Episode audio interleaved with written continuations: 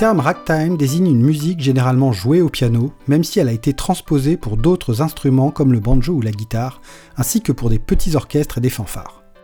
Dans sa forme instrumentale et écrite sur partition, elle est aussi parfois appelée classic ragtime, pour la différencier de sa forme folk qui l'a précédée, ainsi que des ragtime songs qui sont, elles, des chansons écrites sur un accompagnement ragtime. Enfin, un rag est un terme désignant un morceau de ragtime. Ce style, dont les grandes heures se situent entre 1890 et 1920, est né aux États-Unis et a émergé dans l'État du Missouri, où les villes de Sedalia et de Saint-Louis ont été le décor de ces étapes fondatrices. Le ragtime est issu d'évolutions et de croisements musicaux qui ont eu lieu pendant le 19e siècle, même s'il n'a été formalisé et diffusé sous forme de partition qu'à partir du milieu des années 1890. Il a des liens étroits avec le cakewalk, une musique qui s'est développée dans les années 1870 et qui trouve ses racines bien avant l'abolition de l'esclavage de 1865, dans des concours de danse parodiques entre esclaves travaillant dans des plantations et dont le premier prix offert par les maîtres était un gâteau, ce qui explique son nom, qu'on pourrait traduire par la marche du gâteau, cakewalk.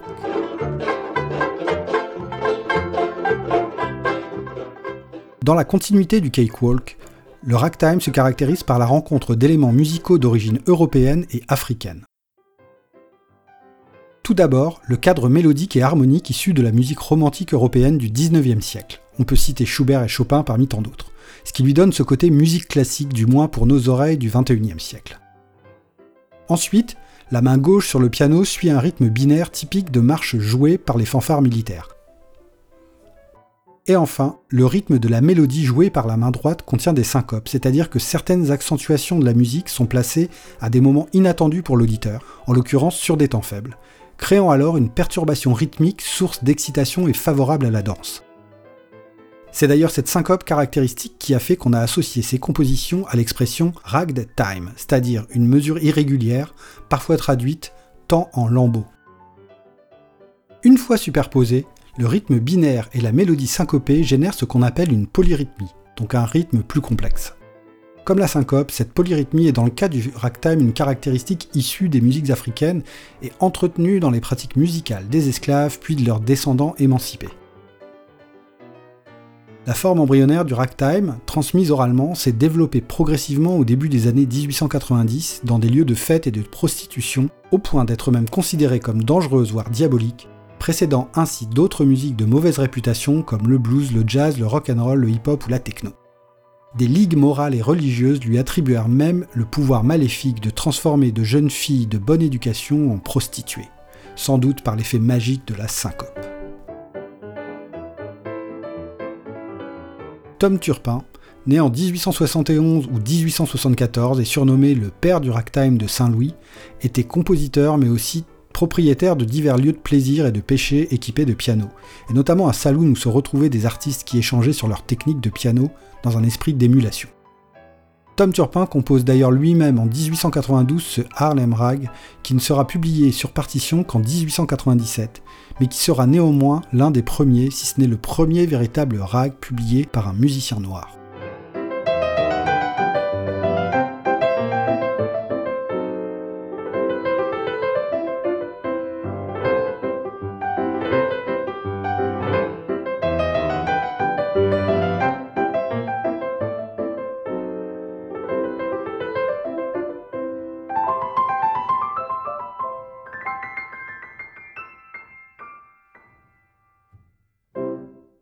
Parmi les personnalités qui ont marqué cette époque de gestation du ragtime et sa transition vers un public plus large, Ben Harney est incontournable. Né en 1871 ou 72, ce musicien blanc a effectivement servi la promotion du ragtime au-delà des préjugés moraux et raciaux, en le faisant notamment entrer dans des lieux considérés plus respectables comme des théâtres et des salles de concert officielles.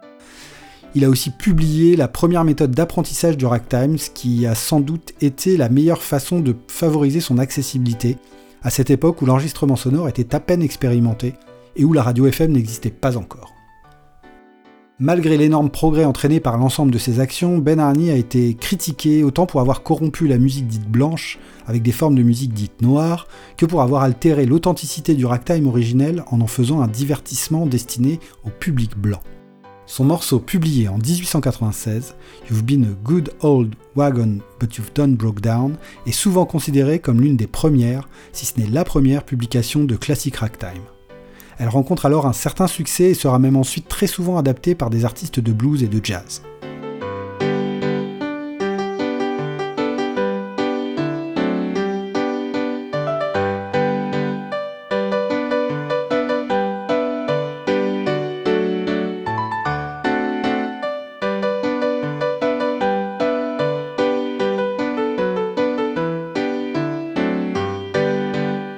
Si l'augmentation du nombre de partitions de ragtime publiées en 1897 témoigne d'une plus grande diffusion de cette musique, la publication des premiers grands succès de Scott Joplin, considéré aujourd'hui comme la figure majeure de ce style, va contribuer à faire du ragtime un véritable phénomène pendant deux décennies, qui influera ensuite sur l'évolution du blues et ouvrira la voie du jazz. Son premier et plus gros succès est Maple Leaf Rag, dont la partition publiée en 1899 est citée comme la première du genre à avoir atteint le million d'exemplaires vendus. On peut presque parler du premier tube pop du XXe siècle.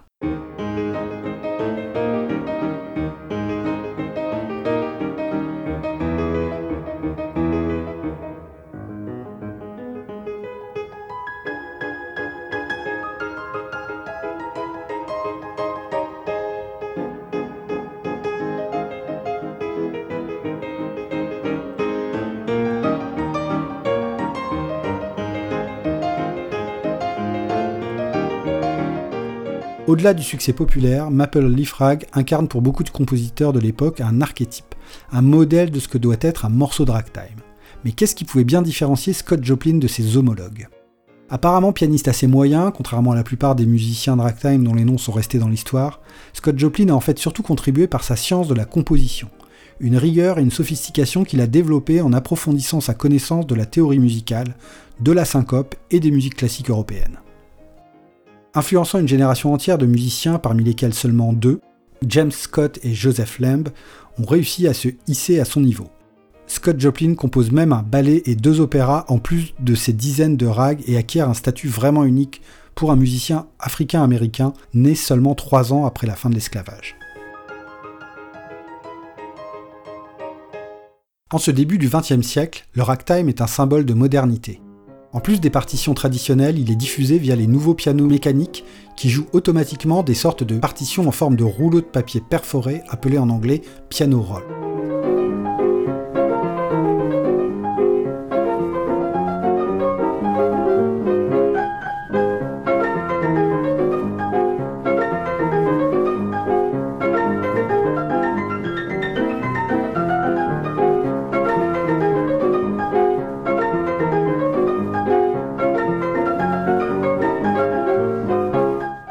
Et même s'il n'a pas été conçu spécialement dans ce but, le ragtime s'avère très adapté pour évoquer musicalement un sentiment, une idée ou une action.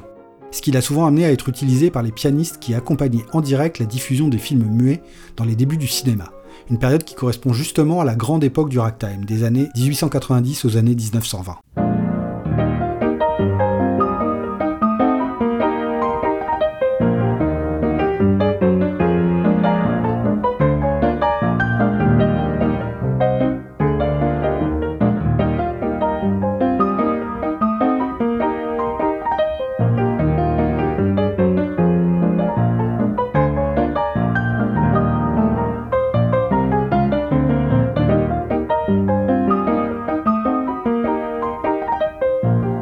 Décennies après, en 1973 exactement, c'est d'ailleurs par le cinéma que les Américains et le reste du monde redécouvrent l'existence de ce style oublié par beaucoup, malgré son rôle fondateur unique dans la musique et la culture du pays.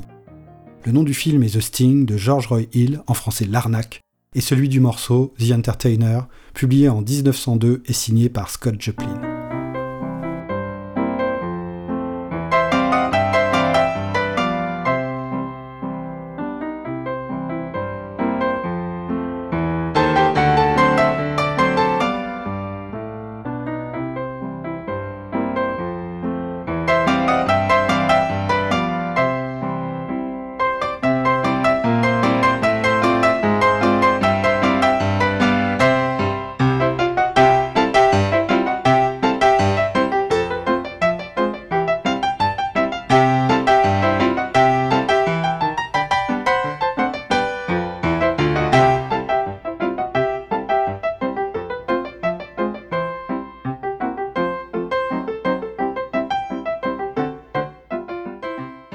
Dans les deux premières décennies du XXe siècle, différents compositeurs de la sphère classique ont reconnu un intérêt pour le ragtime en intégrant ses caractéristiques dans certaines œuvres.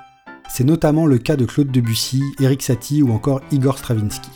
Mais c'est bien aux États-Unis que son héritage est le plus spectaculaire. Parmi les différentes musiques qui découlent du ragtime, on peut d'abord citer le novelty piano, qui en est une évolution basée sur la virtuosité des pianistes de formation classique et dont le morceau Nola, composé en 1915 par Felix Arndt, est l'un des premiers exemples.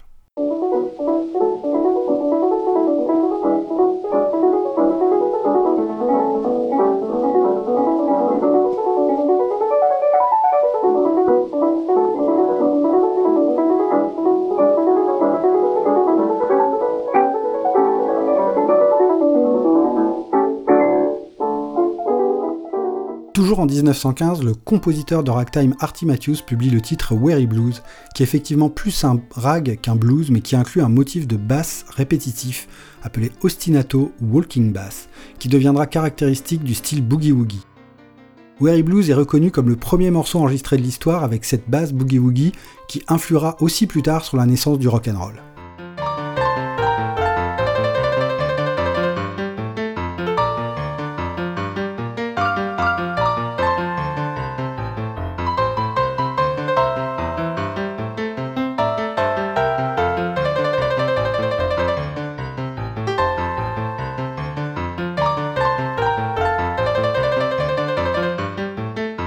Côté du blues, dans les années 1920 émerge un nouveau style appelé Piedmont Blues, qui est un blues acoustique comme le blues du Mississippi, mais qui s'apparente à une adaptation du ragtime à la guitare, comme on peut l'entendre dans ce Southern Rag de 1927 par Blind Blake, l'un des pionniers de ce style.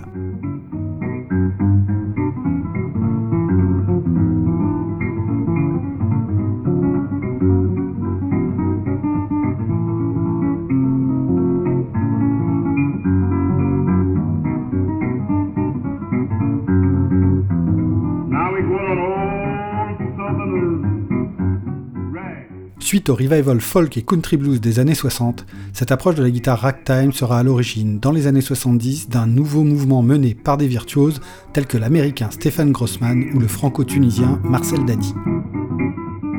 Enfin, l'héritage le plus manifeste et important du ragtime est sans doute le stride, la première forme de piano jazz.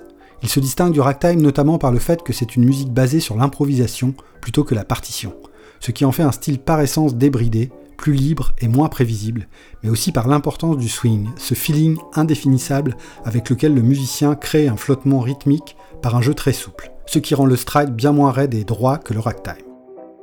Les pionniers de cette transition entre ragtime et piano jazz sont notamment Jelly Roll Morton et James P. Johnson, dont on entend ici Carolina Shout, créé en 1918.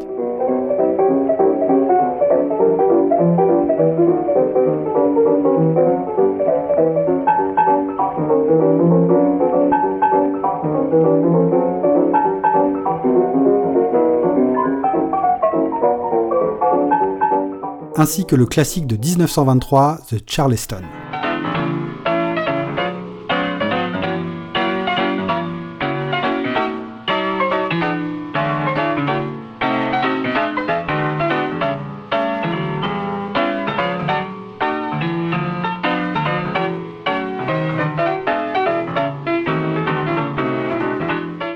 Le ragtime culmine pendant la période 1897-1917 et semble ensuite disparaître au profit du jazz, il incarne cependant musicalement et culturellement l'un des moments les plus décisifs dans l'histoire des musiques des États-Unis. D'une part pour son caractère mixte qui a permis de dépasser les préjugés raciaux, et d'autre part pour l'influence déterminante qu'elle a eue sur les évolutions du blues, du jazz et de la country, ces matrices des musiques populaires occidentales du XXe siècle.